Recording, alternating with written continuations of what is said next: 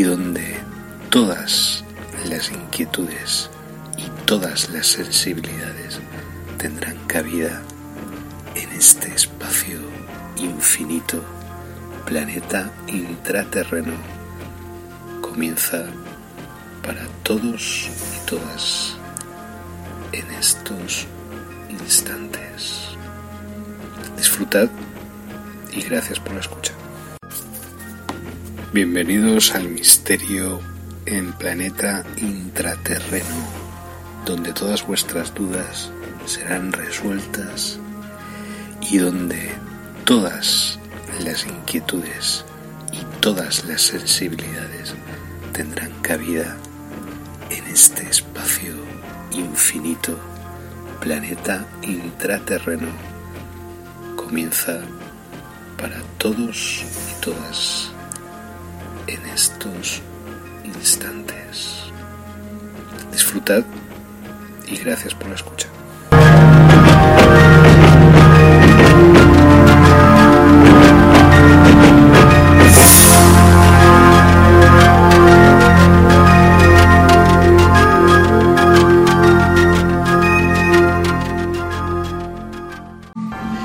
Bueno, hola, ¿qué tal? Eh, llevamos aquí una serie semana aquí en Liria, en la ciudad de Liria, y yo creo que ya es el momento de empezar el tema de, transmitir directamente desde aquí. Por eso este es el primer vídeo de una serie de vídeos que se llamarán Crónicas Lirianas. ¿vale? Bien. Eh, este, este tipo de montaje me parece que esté yo aquí, pues no sé, en Afganistán o sea de Estado Islámico o de Al Qaeda y tal, porque este tipo de conformación de la cámara y tal parece que esté haciendo un comunicado terrorista. Pero no tiene, nada que ver, obviamente. Entonces, claro, el, el tema que estamos tratando aquí es eh, monumental, es decir, va mucho más allá. Bueno, voy a poner la gafa porque la verdad hace muchísimo, muchísimo sol.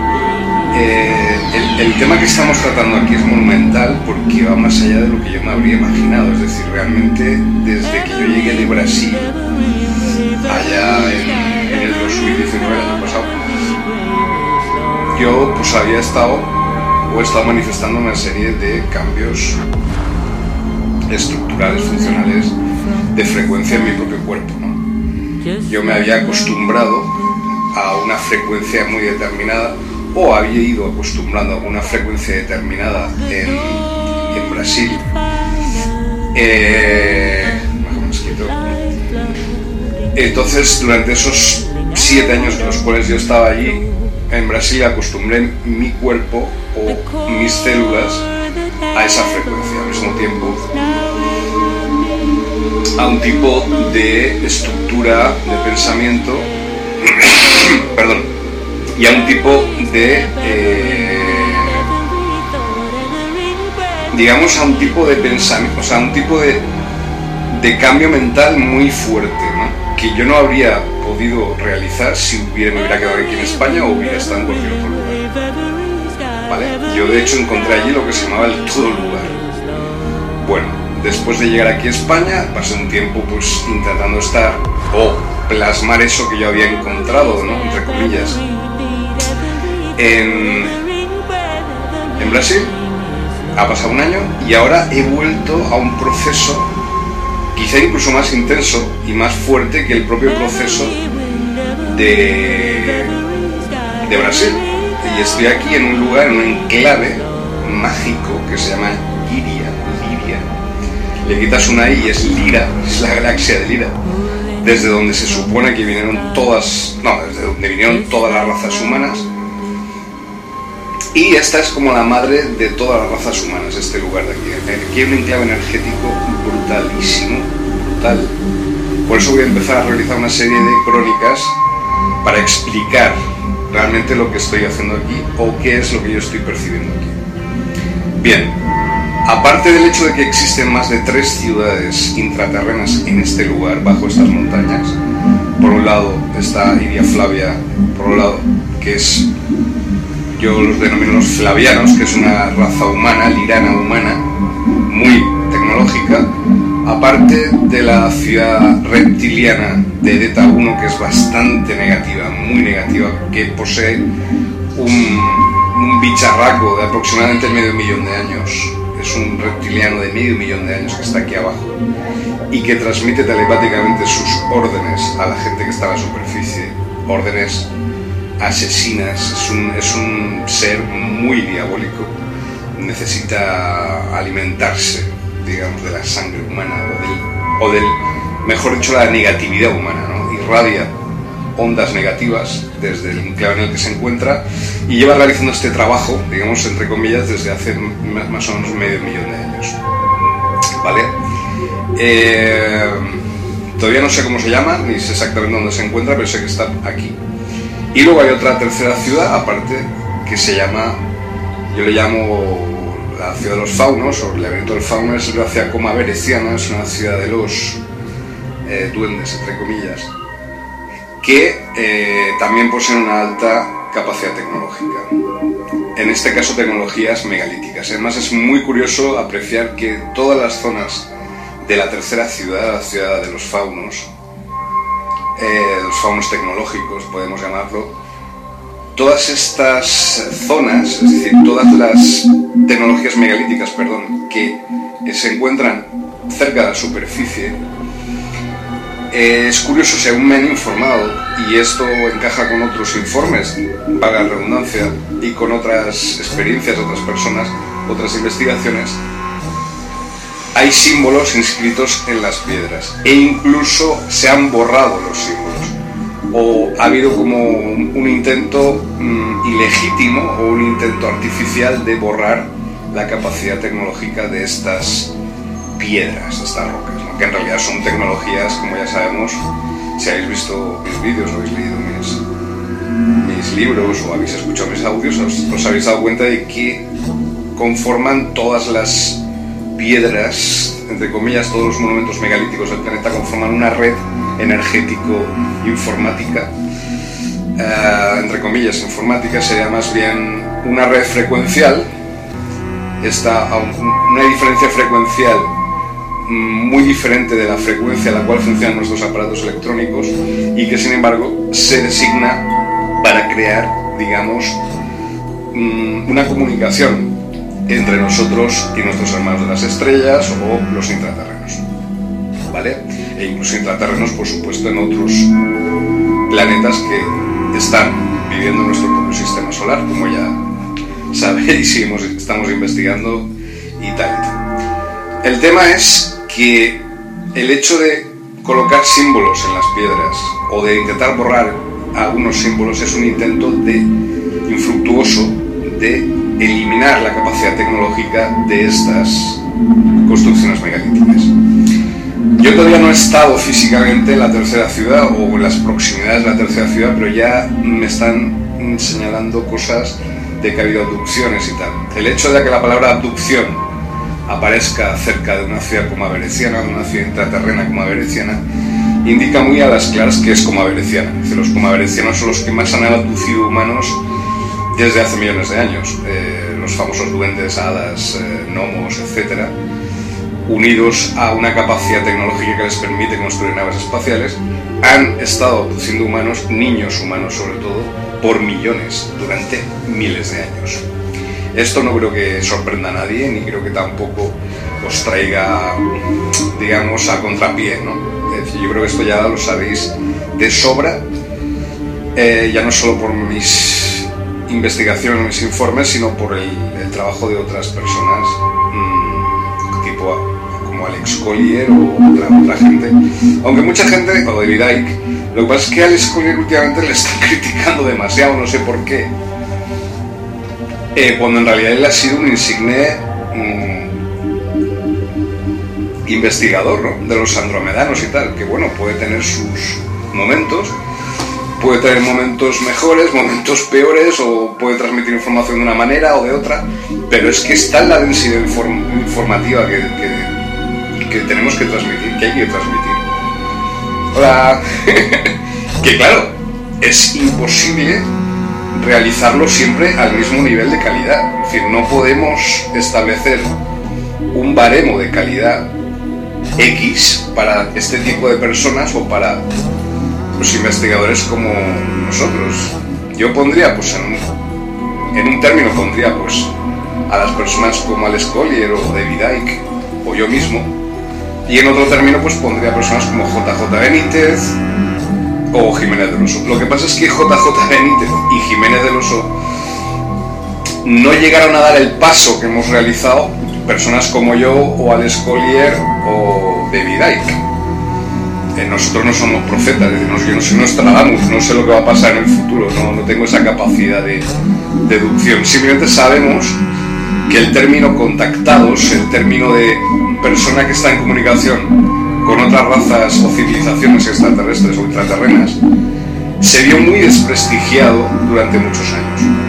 Bien, eh, tanto Jiménez del Oso como JJ Benítez intentaron en un país como España, un país tan cainita como España, tan eh, torturado por la Inquisición, por perseguir al que piensa diferente, por perseguir al, al que es diferente, al heterodoxo, intentaron de alguna manera darle prestigio al tema del misterio, si se le puede llamar misterio el tema este, cuando se habla de extraterrestres o de o de otras culturas que viven con nosotros desde hace millones de años y que están con nosotros pero que nosotros no lo sabemos de ellos. Ellos de nosotros sí, nosotros de, ellos no. Entonces, en esta época, Javier Sierra, Iker Jiménez, todos estos investigadores españoles lo que han intentado durante ciertos años, desde los años 70, finales de los años 70 hasta ahora, es intentar dar prestigio ¿no? al tema del misterio aquí en España. Lo que pasa es que eso, claro, eso conlleva también un precio a pagar. El precio a pagar es que no se arriesgan. Es decir, incluso JJ Benítez, que es uno de los, yo creo, de los mejores investigadores que ha habido nunca en toda la historia, a nivel periodístico, a nivel fundamentalmente investigador, incluso el propio JJ Benítez mm, no se atrevió a plasmar todo lo que él sabía. Me explico, ¿no? Es decir, tienen como una cierta reticencia precisamente por toda la caterva de persecución que hubo contra el tema del contactismo o el, los contactados en los años 70. Eh, buena muestra de ello o buen ejemplo sería pues Manu Carballal que se dedica digamos incluso a ver los fraudes que hay en todo este tipo de temas. Yo no critico a Manu Carballal, creo que es necesario ese tipo de trabajo, pero yo creo que ya estamos en el siglo XXI, después de todo lo que está ocurriendo, yo creo que no debemos ponernos paños calientes, debemos decir todo lo que sabemos, por qué estamos aquí, quiénes somos, y realmente que ya es el momento de, eliminar los velos, ¿no? de eliminar toda, todo aquello que eh, no nos permita mostrar la verdad, ¿no? la realidad. No estamos en época de persecución, en épocas de persecuciones políticas o ideológicas o espirituales o intelectuales. Podemos, tenemos, debemos usar la libertad para expresar, para explicar, para mostrar la realidad y la verdad a la gente. Ese es nuestro trabajo, ese es el trabajo que yo estoy haciendo. Si os dais cuenta, yo no me corto un duro a la hora de, a la hora de transmitir lo que tengo que transmitir y como sabéis no soy nadie interesante o nadie importante, siempre ni especial, soy una persona que simplemente posee una información y que tiene que transmitirla. Que eso me puede conllevar problemas y me ha conllevado problemas y me conllevará problemas respecto a personas muy coaccionadas o muy condicionadas por su vida, por su familia o porque pertenecen a una secta o lo que sea, me da igual. Personas cerradas de mente que eh, viven aprisionadas en su propia realidad. Por supuesto, a este tipo de personas nosotros o les caemos mal o nos persiguen directamente. Es no les interesa que exista gente como nosotros porque vamos por encima del poder del dinero. Lo que nosotros poseemos es más fuerte que el dinero. Cualquier cantidad de dinero, cualquier poder económico, da igual. Cualquier poder político, cualquier poder religioso y estos tres poderes están muy concentrados en el lugar en el que yo me encuentro ahora, pero de una manera, yo diría, incluso folclórica, es decir, de una manera que ya se les está viendo el plumero demasiado. Es decir, ya no se cortan a la hora de decir que realmente son corruptos. Aquí en España, en todas, en todas partes. Estamos llegando a un punto que ya realmente les da igual que la gente sepa lo que son. Entonces, claro, personas como nosotros, como yo y eh, Alex Collier o David Icke o Salvador Freixedo, que se atrevían a realmente a ser serios, a investigar sobre estas cosas, a profundizar, a no tener miedo a las consecuencias, a no tener miedo a, a ningún tipo de cortapisas, somos precisamente peligrosos porque evitamos estas redes de control que provocan los poderes económicos, políticos y o ideológicos, religiosos, espirituales, entre comillas, porque no es espiritualidad lo que ellos venden, sino es puro y duro interés, nada más. Entonces estamos hablando de personas que tienen intereses, que no quieren que cambien las cosas. Intereses económicos. Tienen dinero, no quieren que cambien las cosas no quieren que haya personas como, como yo que dicen las cosas sin cortarse, sin cortapisas. No les interesa a la gente que tiene poder político que haya gente que sepa que hay un poder mayor que el suyo. Y en la punta de lanza, el arma definitiva para destruir toda esta mentira y todo esto que, que está ahogando a la humanidad es la libertad de expresión. Es lo que yo estoy haciendo en estos momentos. Por eso es muy interesante y muy bonito, muy importante estas crónicas livianas que yo voy a hacer a partir de ahora. Aunque, aunque el formato que estáis viendo pueda parecer incluso, no sé, pueda parecer un poco perturbador, incluso la música que uso, como estáis escuchando, todo forma parte de un contexto, todo, tiene su porqué. Es decir, eh, esto no es casual, y que yo aparezca ahora ante vosotros y vosotras hablando de esta forma no es casual. No ha sido una cosa, digamos, eh, al azar. Está escrito, está predeterminado. Aunque esto pueda resultar, ¿cómo puede ser que esté escrito el futuro? Pues lo está. Pero claro, incluso las propias decisiones que uno toma, que piensa que toma en libertad, también forman parte de ese escenario ya predeterminado o escrito predeterminadamente escrito. Entonces es muy guay, muy interesante, muy bonito que todavía, a pesar de todo lo que está ocurriendo bajo excusa o por debajo o por encima del tema del COVID-19, que los poderes fundamentalistas religiosos, fundamentalistas políticos, los gobiernos, las instituciones, estén utilizando esto como excusa para imponer, para mandar y punto, y que nosotros obedezcamos y punto, a pesar de todo eso, en la punta de lanza de toda esa tendencia, no estoy hablando ni criticando a ningún sistema político, a ningún partido político, ninguna institución sanitaria, ni nada, pero desde luego están todos guaquitando en la mentira, una mentira que les favorece, que pretenden y creen que les va a proteger de lo que va a venir. Cuando toda esta realidad desaparezca, desaparezca, esta realidad consensual 3D, y cuando no tengan nada a lo que, a lo que asirse, a lo que cogerse, porque ya la gente ya no les necesitará, es que de hecho no los necesitamos, ellos a nosotros sí. Por eso nos quieren convertir en esclavos, en ovejas, en ganado, eh, que obedezcamos ciegamente, que, no, que sigamos todo lo que nos dicen, que tengamos miedo, es decir, la antítesis de lo que realmente es la esencia del ser humano, me explico.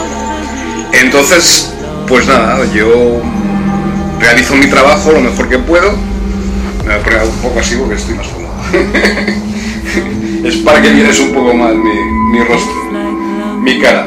Pues eso, eh, intentamos simplemente mostrar la realidad. Nosotros también formamos parte de un plan, pero un plan que conlleva la liberación del ser humano.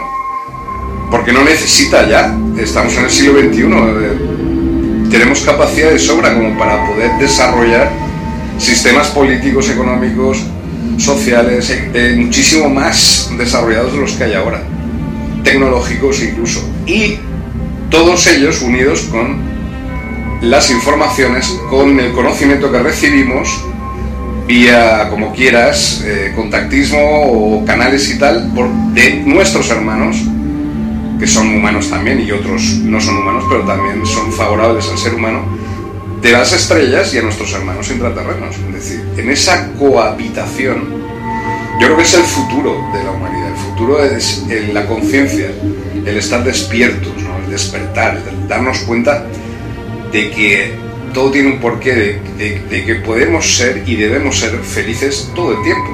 No tiene por qué haber cortapisas a, ese, a ese lugar ¿no? extenso en el cual debemos cohabitar todos, que es la felicidad eterna ¿no? y absoluta, en la cual, de la cual hemos surgido. Entonces, en ese camino yo me he encontrado con seres intraterrenos y con seres extraterrestres que me han indicado el camino. De muchas formas, a través de películas, a través de informaciones directas, a través de experiencias de mi propia vida. Caminan con nosotros por nuestras calles, nos dicen mensajes, nos quieren, nos protegen, nos evitan que tengamos cualquier tipo de accidente, cualquier tipo de problema, nos hacen que, que seamos mejores personas, moralmente nos, están más elevados, intentan que seamos mejores en todos los sentidos, que no nos limitemos, que no, nos, no creemos conflictos entre nosotros, que vayamos más allá, porque debemos hacerlo y tenemos la capacidad de hacerlo. Y yo creo que ese es el camino que tenemos que seguir, no el camino de la ignorancia, de la fe ciega, de la obediencia al líder, de... Buenas tardes. Buenas tardes. Eh, aquí eh, mi, compañera Scali, entre comillas Scali, eh, felicitándome las tardes. Buenas tardes, ¿cómo estás? Pues nada, aquí transmitiendo las primeras, la primera de las crónicas lirianas. Entonces vamos a ir terminando ya, yo creo que ya es el momento de hacerlo. Y nada, señalaros y ubicaros para dentro de unos días o dentro de unos instantes o dentro de una semana, no sé, cuando vuelva a hacer otra crónica liriana.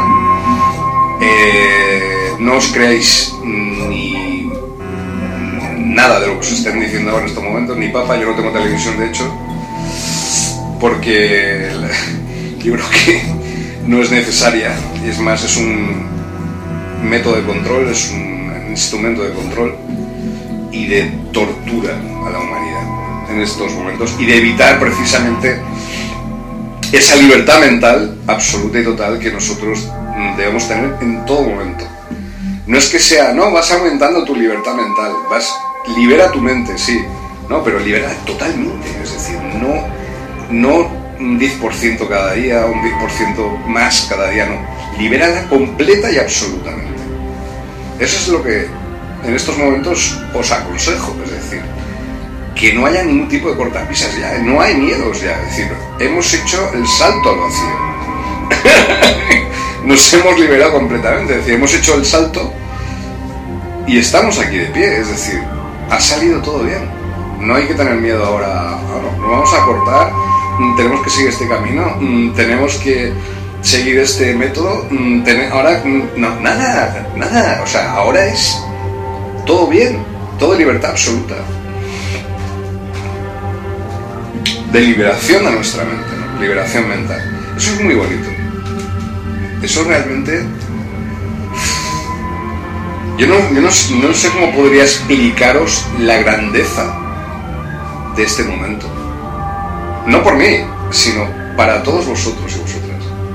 Porque si yo estoy transmitiendo ahora de esta forma, exactamente de esta forma, y ahora en este momento es porque realmente ya lo hemos conseguido. No tenemos que conseguir utópicamente algo, ¿no? Ya está. Entonces es seguir con nuestro trabajo igual y seguir disfrutando todavía más, todavía más. Si, ya lo hicimos en el pasado, pues todavía más. Y además con más personas, personas nuevas, personas interesantes, ámbitos nuevos, eh, experiencias nuevas, formas de trabajo nuevas, con más personas. Eso es muy gratificante para mí, porque he estado desgraciadamente muy aislado en mi concha, en, mi, armadura. Y yo creo que ya es el momento de romper esa carcasa y, conocer a, todos los demás compañeros y compañeras que están en el mismo camino que nosotros y llevan trabajando en esto eh, mucho tiempo preparando el terreno. Yo puedo representar cierto tipo de, de punta de lanza, digamos, pero de punta de flecha, pero en realidad no soy el más importante, soy simplemente un iguales todos, todos somos iguales. Y todos tenemos la misma o diversa información muy valiosa. Entonces, al que aquí se crea que es especial o que es un profeta y tal, pues que se vaya de esto porque no, no es el camino en el cual nosotros... Es una democratización del tema del misterio en España, pero real, ¿vale? Eso ya se realiza en otros países, pero aquí mm, es demasiado nuevo, hay muchos límites históricos, eh, desde la Inquisición, la Edad Media aquí pues ha marcado mucho la mentalidad, la gente tiene miedo a mejor seguir lo que todo el mundo hace. Esto, son cosas medievales, son cosas que ya no interesan seguir. Eh, y que debemos superar eso, debemos ir más allá de esos límites. Si algo nos enseñó la Edad Media es precisamente que hubo gente que intentó superar los límites de su tiempo y pues acabaron mal. O los quemaron, o les persiguieron, o lo que sea. Ya no solo en el mundo cristiano, en el mundo islámico también, y en, el mundo budista, y en muchos eh, sistemas sociales. Entonces vamos a explicar durante estas crónicas lirianas, vamos a explicar, perdón, muchos sistemas de, alternativos sociales y culturales que existen en otras partes del universo, cómo funcionan ellos, cómo se mueven, eh, cómo realizan sus transacciones económicas, cómo realizan su lenguaje, cómo desarrollan sus tecnologías, cómo desarrollan sus culturas y en qué consisten las culturas extraterrestres. Yo creo que esto es ir un paso más allá de lo que aquí comúnmente se llama misterio, ¿no? O no sé, el tema del misterio. Yo creo que es ya profundizar en las agendas de todas estas razas extraterrestres, ponerles nombres, ponerles, señalar exactamente mm, la influencia que están teniendo, eh, han tenido nosotros y siguen teniendo y van a tener, y cuál es el papel nuestro ahora, nuevo, eh, en toda esta miriada de civilizaciones que hay en, en Lira, en Liria y en todo el universo, ¿vale? Así que vamos a dejarlo ya porque yo creo que para empezar yo creo que está bien, es decir, hemos hecho un, un, previo, un capítulo piloto, se puede llamar este, y haremos mm, miles de crónicas lirianas en diferentes ámbitos, en diferentes lugares, en diferentes investigaciones. Creo que he sido bastante taxativo, creo que me he explicado bastante bien, es decir, que no he dejado ninguna, ninguna duda al respecto. Y yo creo que eso es lo importante, que no, no os despistéis, ¿vale?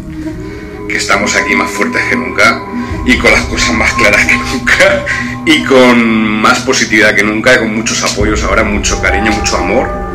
El amor es la única verdad que existe. Así que por el amor, con el amor y hacia el amor nos dirigimos eh, con toda nuestra energía.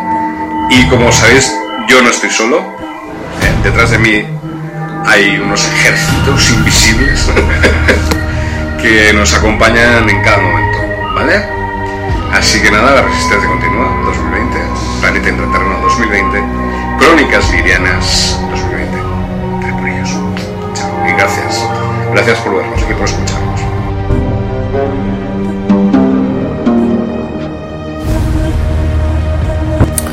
Bueno, eh, espero que os haya gustado de momento el programa. Ahora os vamos a presentar a uno de los, diríamos, uno de los mayores exponentes del tema conspirativo mundial, digamos entre comillas conspirativo, más bien anticonspirativo, el que sacó a la luz todos los términos reptiliano o Illuminati. Yo creo que es de sobice darle un espacio en nuestro programa con honores de alto alto rango, en este caso, al señor al gran maestro David Icke.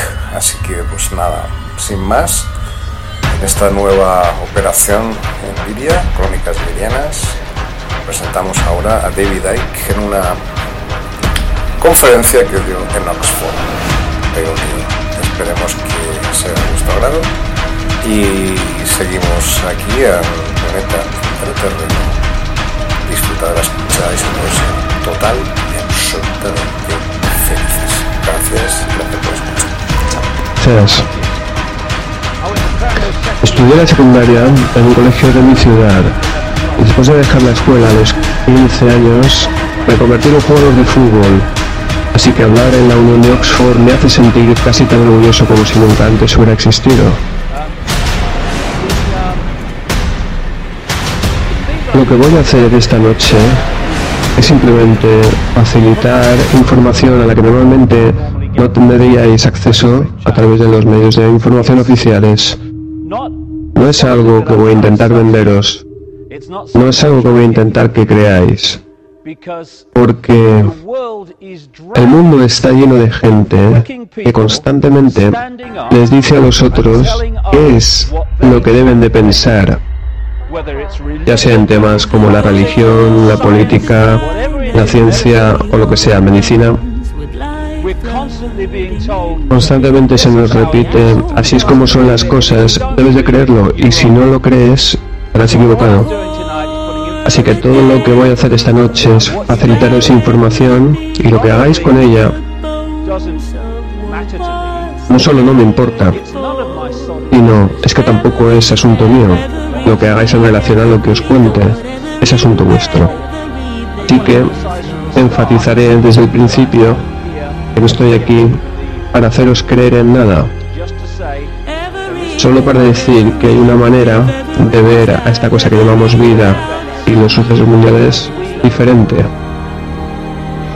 Y que no es como se nos cuenta día a día cada vez más, como aparece en los medios oficiales, hacia cómo era la sociedad creada por George Orwell en su novela 1984. Andy dijo, algo erróneo no se convierte en verdad a base de repetirlo muchas veces. Tampoco una verdad se convierte en algo erróneo porque nadie la vea. Él también dijo, aunque formes parte de una minoría de uno, la verdad sigue siendo la verdad. La verdad no es algo en lo que crees, la verdad es algo que simplemente es. Y tu relación con ella es una decisión propia. Obviamente hay diferentes versiones de la verdad y hay diferentes maneras de mirar la vida. La verdad se contiene a sí misma, no es algo en lo que creemos, es algo en lo que decidimos alinearnos o no alinearnos. Es seguro que si una persona se levanta para decir algo, no significa que eso no pueda ser verdad. Y no por el mero hecho de que todo el mundo esté diciendo lo mismo, tampoco eso significa que sea verdad. Hubo una época en la que si hubiera estado aquí hace siglos, hubiera dicho que la Tierra es redonda, me hubieran llamado loco. ¿De qué estás hablando? Es interesante que si quieres anular la sensación que alguien tiene de lo que es realmente posible, todo lo que tienes que hacer principalmente es suprimir la información que ellos reciben sobre lo que es posible y entonces, ¡boom!, encerrados en una caja. Así que la Tierra no es plana, es una esfera. Nivel de información... Tú estás loco. ¿Y qué pasa con las cosas que caen? Presentas más información. La ley de la gravedad. Ah, lo que aparentemente era ridículo ahora es posible. La diferencia entre la verdad y la mentira es el nivel de información que se tiene. Así que aquel control de información controla nuestra sensación de lo que es posible. Y de eso estaba hablando Gandhi. El mundo parece tan intensamente confuso, tan complejo. ¿Qué es esto? ¿Qué es aquello? ¿Qué está pasando?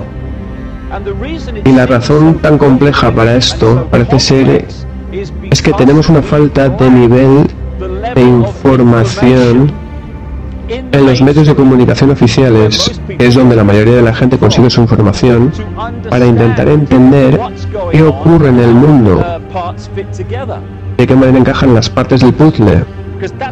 Y esto es lo que voy a hacer esta noche. Y esto es lo que hago de una manera masiva en este libro, y es bastante denso, porque las cosas dan la sensación de estar aisladas. Oh, ¿qué es lo que pasa aquí? ¿De qué va esto? Uy, ¿qué, hace él? ¿Qué es este evento? ¿Qué ha pasado aquí? Pero cuando atas los cabos de repente y conectas los puntos, oh, esto es lo que está pasando.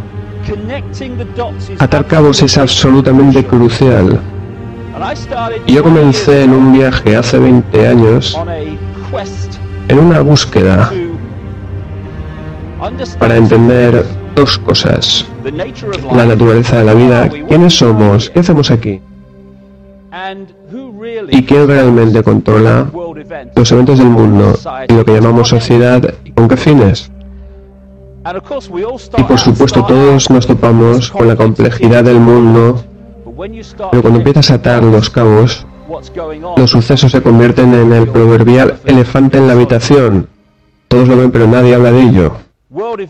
Así que de una manera apabullante los grandes eventos mundiales cambian a la sociedad y nos mueven en ciertas direcciones. Y esto no ocurre por accidente, sino por diseño. Yo normalmente escucho a la gente decir, ¿tú crees en la teoría de la conspiración o en la versión oficial? Como si pudieras elegir. Algo que ha pasado en el mundo, muchas cosas dan la sensación de ser un error. Pero dentro de eso, hay cambios en la sociedad realmente calculados que sin duda se convierten en novedades y quitan el poder a la gente y se lo dan al Estado global. Y eso es lo que ellos, las élites, buscan y por eso parece que van acumulando el poder en las manos de unos pocos individuos. Es una famosa cita que dice toda la verdad pasa por tres estados. Primero ridiculizada, la sé, está bien. A principios de los 90 me pasó.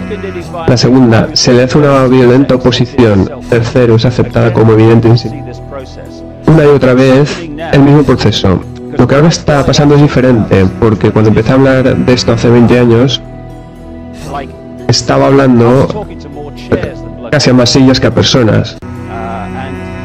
Y el 20 de mayo de 2008, hablando de mi charla en la Academia de Bristol, más de mil asientos se vendieron con tres meses de antelación y esa es la diferencia. Capturar realmente la manera en la que más y más personas están empezando a ver que esta historia empieza a tener sentido en el mundo. Ven el mundo un poco como pensaban que no podía ser y en realidad resulta que no es para nada como pensábamos que era. Ahora, tengo esta pequeña teoría. Si te acercas demasiado a algo, te pegas tanto a ella que pierdes la perspectiva.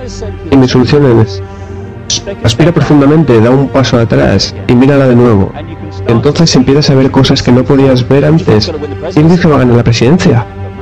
Vota.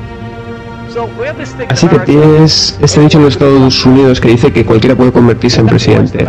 Y por eso la llaman la tierra de los hombres libres. Bueno, cualquiera puede convertirse en presidente tan pronto como tengan a la gente en contra los medios y el dinero de su lado. ¿Alguien más? El resto no tiene nada que hacer. Pero tenemos que elegir. Y no paro de asombrarme, parece ser que estas tres personas, todos ellos están conectados a la misma red de la que estamos hablando esta noche. Todos diferentes máscaras sobre la misma cara. Y aparentemente esto representa algún tipo de elección. Barack Obama. Él habla del cambio, el cambio en el que puedes creer.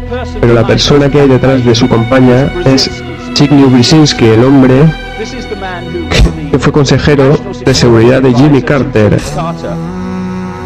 el cual hace unos años admitió públicamente que él dejó que la administración Carter manipulara a la Unión Soviética para invadir Afganistán, una ocupación que llevó a la guerra y como resultado millones de personas muertas. Y como consecuencia se creó el bando contrario con los talibanes y todo esto. Pues este es el hombre que se esconde tras Barack Obama, el cual habla de estar en contra de la guerra. Es un fraude. Y la gente que le está apoyando va a estar muy decepcionada con su política cuando llegue a la Casa Blanca y va a darse cuenta de para qué está realmente puesto allí. Porque ahí está la clave. Estamos presenciando en las noticias de los medios y en la televisión tan solo una película. Una película que nos da la sensación de que tenemos libertad, de que tenemos libre elección. Pero en realidad solo hay una fuerza por detrás de las aparentes personas que salen en la película. Y esto ocurre no solo dentro de los países, sino también entre los países, manipulando a los diferentes países con el mismo fin. Y no es ningún tipo de milagro de la coincidencia un ministro laborista se alinee perfectamente con el presidente demócrata Clinton. Y entonces cuando cambian de presidente en Estados Unidos, él sigue igual de conectado con el presidente republicano de extrema derecha, como es George Bush. Porque Bush y Clinton están controlados por la misma red. Blair, Brown, todos ellos están controlados por la misma red y de esa manera ellos trabajan con un mismo fin. Y esta gente controlada tiene mucho más miedo a esta red de control que a la misma opinión pública. Y esto es por lo que Blair no tuvo ningún problema ni en contra de la opinión pública de Gran Bretaña, aunque eso le causara enorme daño en términos de su popularidad porque eso era más accesible para él que ir en contra de la organización. Algunos dicen que Blair era una marioneta de George Bush, pero el hecho es que ambos son marionetas de la fuerza que les controla. Lo mismo ocurre en este país.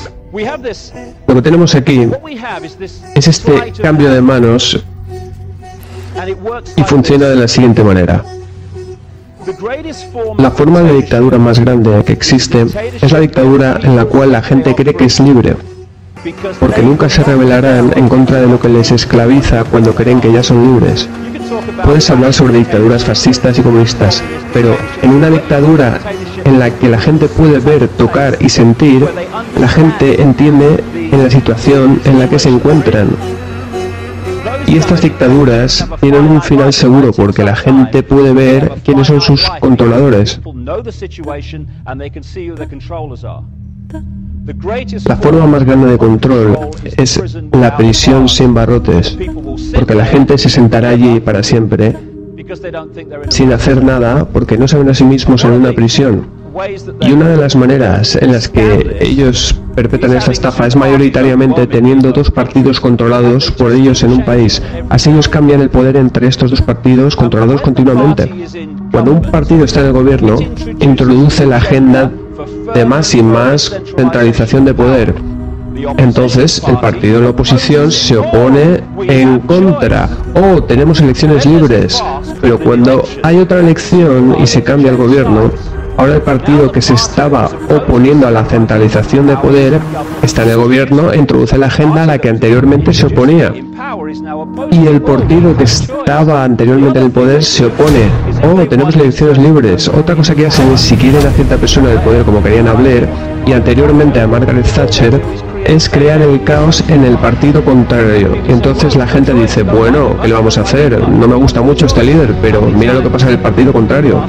¿Cuántas veces en los últimos 10 años la gente ha dicho, bueno, no me gusta hablar, pero mira la oposición, qué desastre? Así que, ¿dónde está la libertad de elección?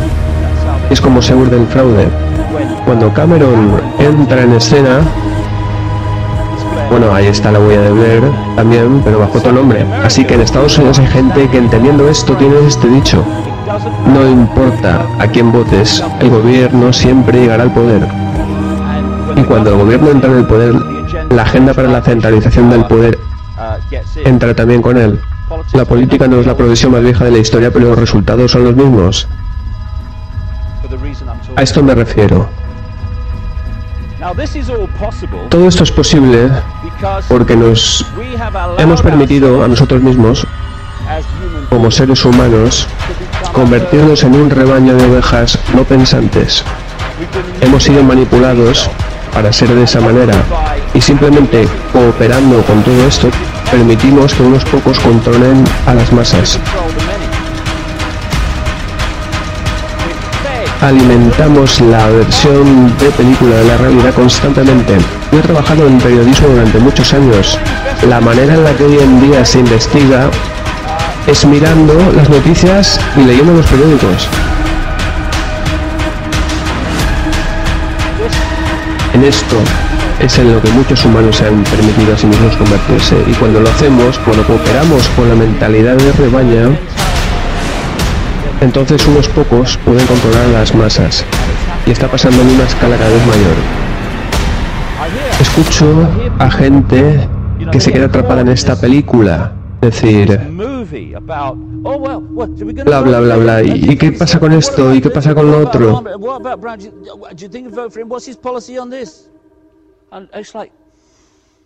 Si te pasa eso, entonces respira hondo, un paso atrás y echa un vistazo de nuevo. Oh, tan solo es un pedazo de mierda, exactamente, es eso lo que es. Es lo que es. Y cuando te empiezas a dar cuenta de esto, se te empieza a caer la venda de los ojos y entonces ves como lo que anteriormente parecían eventos al azar, en realidad son eventos fríamente calculados y conectados para llevarnos por tal o cual camino o a determinado estado. Oscar Wilde dijo, la mayoría de la gente son otra gente, sus pensamientos son la opinión de otros y sus vidas son una imitación, sus pasiones son una cita de otra persona. Constantemente estamos repitiendo y viendo cómo se repiten lo que otras personas han dicho. Y escuchas cosas como, todo el mundo sabe esto, amigo. Pues yo no sé eso, así que restale uno a todo el mundo y ya tendremos un comienzo. ¿Y cómo sabes eso? Oh, alguien me lo ha contado. Repite, repite, repite. Son los repetidores. Y nos metemos en un estado de entrega total la versión de la realidad de la película, expresada por un gran número de personas. Tenemos profesores repetidores que recopilan todo lo que les dicen, que incluyan en sus temarios y lo enseñan repitiendo, repitiendo y repitiendo. A través de toda la sociedad te encuentras con repetidores. ¿Cómo sabes eso?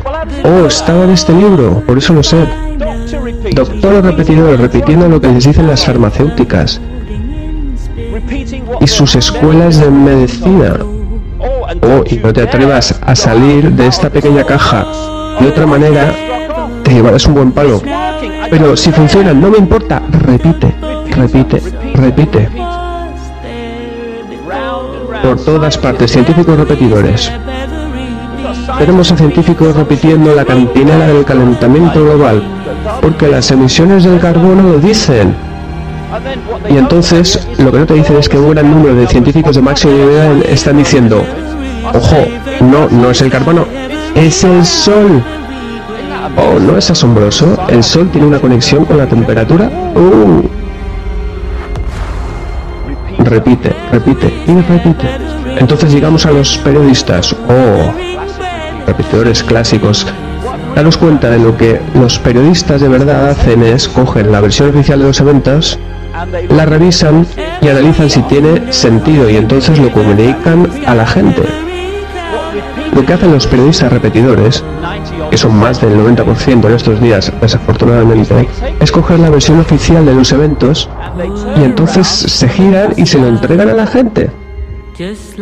Y de esta manera, en lugar de ser periodistas, se convierten en relaciones públicas de la versión oficial de las cosas.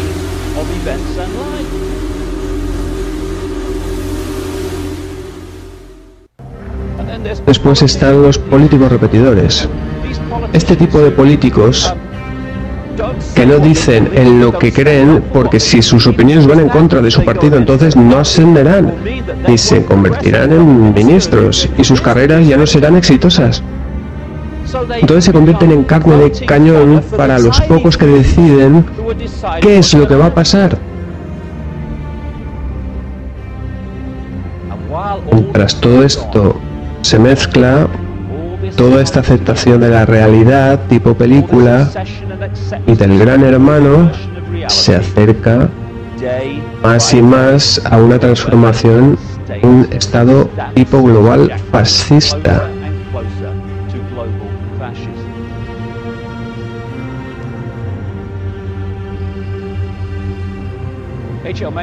En palabras de Mencken, el hombre más peligroso para cualquier gobierno es aquel que es capaz de pensar las cosas por sí mismo. Casi inevitablemente llegará a la conclusión de que el gobierno bajo el cual vive es deshonesto, loco, intolerable. ¿Y todo esto por qué? Porque los gobiernos no están puestos ahí para servir a la gente, están puestos para controlar a la gente y dirigirla por un determinado camino que les marca una agenda. Y cuando te das cuenta de cuál es la relación entre el gobierno y la gente, que es el control, los eventos que ocurren día a día comienzan a tener más y más sentido cuando atas los cabos. Tenemos la versión de los eventos tipo película. Todas las noticias de televisión y los periódicos y el resto y después tenemos la agenda secreta escondida tras el telón que está oscurecida y encubierta por la versión de los eventos tipo película. Pero sin marionetas esto no sería posible. Sigue al conejo blanco. Cree en lo que se te dice que creas. Piensa que la guerra es paz, si es que aún puedes pronunciarlo, y que eres un idiota estás en contra del asesinato de inocentes. Y como Orwell dijo, piensa que la guerra es paz, la libertad es la esclavitud y la ignorancia es la fuerza. Y cosas increíbles ocurrirán, por la gran mayoría controlada por unos pocos.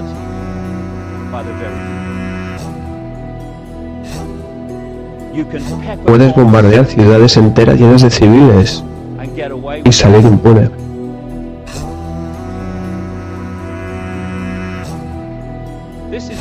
Esto es lo que ellos no quieren que veáis, lo que está ocurriendo en realidad, en estas guerras por la libertad.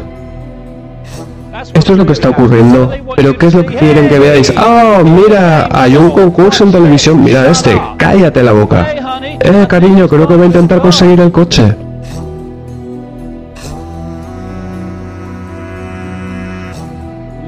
Liberación, esto es lo que ellos no quieren que veáis sobre lo que ocurre en realidad. Y en lugar de esto, tengamos un debate moral sobre el pecho de Janet Jackson en la Super Bowl. Ya que estoy moralmente indignado de que esto haya pasado. ¿Qué indignación moral hubo por todo Estados Unidos de que esto sucediese en la Super Bowl hace unos años? ¿Dónde está la indignación moral? ¿Dónde está la moralidad auténtica? Esto es lo que le hace el uranio empobrecido a los niños iraquíes. Pero no importa, hey, Jerry Spring está en pantalla. Aquí tenemos una pelea manipulada en televisión.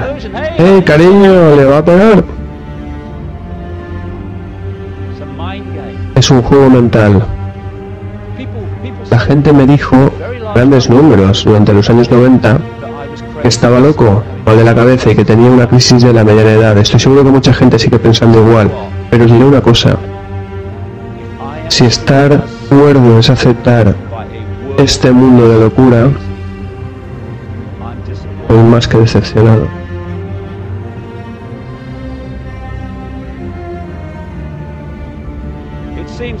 Este mundo, como digo, tiene la apariencia de una confusión y desorientación desesperantes, porque aún no tenemos las coordenadas para atar los cabos. Y ahora os voy a mostrar unas cuantas. Coordenada número una, tachémosla de la lista. Los mayores terroristas no están sueltos por las calles, están en los gobiernos. El mejor terrorista callejero podría matar a cientos de personas, tal, tal vez mil, con suerte. Pero lo que no pueden hacer es imponer sanciones contra Irak durante los años 90, que fueron ratificadas por la ONU y que costaron la vida de miles de niños iraquíes. Los terroristas callejeros no pueden bombardear Bagdad y no pueden asesinar a lo que se estima es ya cerca de un millón de personas en Irak desde 2003. Los terroristas callejeros no están en la misma liga que los terroristas en los gobiernos.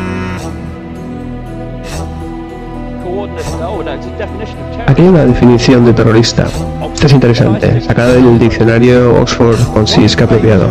Aquel que favorece o usa el terror inspirando métodos de gobierno o coaccionando a gobierno o a comunidades hacia el terrorismo, precisamente.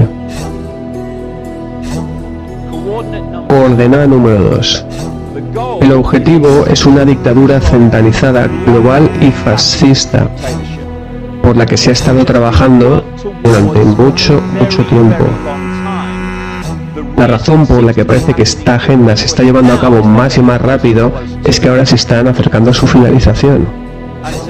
Y es una pequeña, pero interesante verdad, que cuanto más centralizas el poder, más poder tienes para centralizar cada vez más y más rápido. Y esa es la razón por la que la velocidad de centralización ha ido más durante el siglo pasado y principios de este. Esta es la estructura básica que están intentando implementar. Un gobierno mundial que controlará todas las grandes decisiones en el mundo controlando un banco central mundial que controlará las finanzas mundiales. Una moneda global que no será dinero en efectivo porque finalmente será puramente dinero electrónico, el cual tendrá más repercusiones fundamentales en la libertad de las personas, porque si ahora puedes entrar en una tienda y puedes pagar con dinero electrónico, ellos te dicen, no acepta tu tarjeta, aún puedes, y digo de momento, pagar con dinero en efectivo. Una vez que el dinero en efectivo haya desaparecido, ese ordenador va a decidir si comes o no comes. Ellos quieren un ejército mundial que impondrá los deseos del gobierno mundial. Y en esto es en lo que están transformando a la OTAN y a otros ejércitos camaleónicos supuestamente debería estar defendiendo a Europa Occidental. Oh, no os preocupéis, es solo Europa Occidental, nada de lo que preocuparse. Ahora está la OTAN en Afganistán y como predije en mis libros hace años, ellos encontrarán más y más excusas para expandir las operaciones de la OTAN. Y alguien me dijo, siendo periodista, ¿y para qué quieren un ejército mundial si no habrá nadie contra quien luchar? Bueno, ¿y qué tal contra cualquier país que no acepte los preceptos del gobierno mundial? Bajo esta estructura ellos quieren a la Unión Europea, que por supuesto ahora está tremendamente avanzada, a la Unión Norteamericana, que unirá a México, Estados Unidos y Canadá, y que ya está también muy avanzada de manera no oficial. La Unión del Pacífico eh, Asiática y la Unión Africana que ya existe. Bajo ellas existirán los diferentes estados que serán divididos en diferentes regiones, por lo cual no habrá unidad que pueda desafiar las estructuras de poder que existan por encima de esos grupos. Y la razón para la centralización del poder es muy simple. Cualquier dictadura dirigida por unos pocos individuos que quieran controlar las masas tiene que centralizar la toma de decisiones porque cuanta más diversidad de toma de decisiones haya, menos control va a tener el poder centralizado sobre ellas. Y si te das cuenta, en cada área de nuestras vidas la centralización de poder está siendo implementada continuamente. Así que cuando examinamos a los carnes de identidad, como mencionaré en la última parte sobre la población con un microchip insertado, los chips que estamos viendo en los DNIs, pues ese no es el objetivo final del asunto, es simplemente un paso adelante. Dije hace años, en los años 90, ante el asombro general, que el objetivo era conseguir una población microchipeada conectada a un ordenador global. Bueno, ahora la gente ya no se ríe tanto como antes, porque el asunto del microchip se está convirtiendo en algo cada vez más patente. El carnet de identidad digital es tan solo una parte del camino hacia el microchip. La idea es microchipear a la gente y el fin es llegar a microchipear a los recién nacidos como parte del proceso de nacimiento. La gente del código de barras. Y estos microchips van a ser mucho más pequeños que estén en las fotos, según vayan mejorándose. Es una historia del UPI os voy a leer para que os deis cuenta de esto. El Departamento de Estados Unidos para la Salud y los Servicios Humanos dijo el jueves que estaban a punto de testear una tecnología diseñada para ayudar a una monitorización más cercana de la población sin techo de la nación y de esta manera poder asistirles mejor. Fijaos, esto es lo que hacen cuando intentan introducir estas cosas. Empieza con grupos más vulnerables y después los expanden al resto de la población. Bajo el programa piloto que nació de una serie de pólizas que algunas academias adoptaron durante los dos últimos años, la gente sin techo que participa en diferentes ciudades será implantada de manera obligatoria con un marcador de identificación de radiofrecuencia que los asistentes sociales y los agentes de policía podrán utilizar para seguir sus movimientos. Los datos de estas estaciones de seguimiento que estarán montadas en postes telefónicas serán transmitidos a la policía y a los trabajadores de asistencia social, los cuales utilizarán un software corriente de Windows NT para seguir los movimientos de los sin techo en tiempo real en lo que ya se ha convertido en un problema social crónico. La gente que vive en casas de acogida y también en las calles no obtiene una asistencia médica adecuada y frecuentemente contribuye al incremento de los niveles del crimen en grandes ciudades. Los patrocinadores del microchip implantable dicen que la tecnología evitará que los sin techo que han sido implantados, tanto hombres como mujeres, cometan crímenes y que a la vez será más fácil a los asistentes gubernamentales proveer servicios sociales como la comida y medicinas. Es el mundo al que estamos moviéndonos de una manera tan rápida. La misma mierda, diferente caraculo. Excepto que esto es fascismo en la avanzada era tecnológica y que permite mucho más control del que Hitler pudo conseguir.